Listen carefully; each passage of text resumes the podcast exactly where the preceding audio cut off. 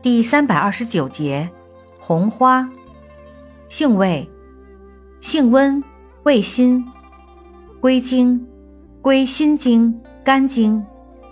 功效，活血通经，散瘀止痛，属活血化瘀药下属分类的活血调经药。功能与主治，用治经闭、痛经、恶露不行、真假痞块。跌打损伤、疮疡肿痛等。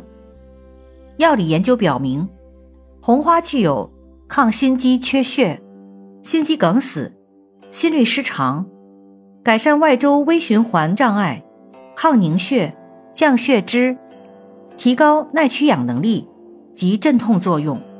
用法用量：用量三至九克，煎服。养血和血宜少用。活血祛瘀宜多用。禁忌一，中药配伍禁忌：红花忌与木通、防己、马兜铃等有肾毒性的药物合用。二，中西药配伍禁忌：不宜与降压药同用，不宜与阿司匹林、去甲肾上腺素同用，会加重不良反应的发生。注意事项：孕妇及月经过多者慎用。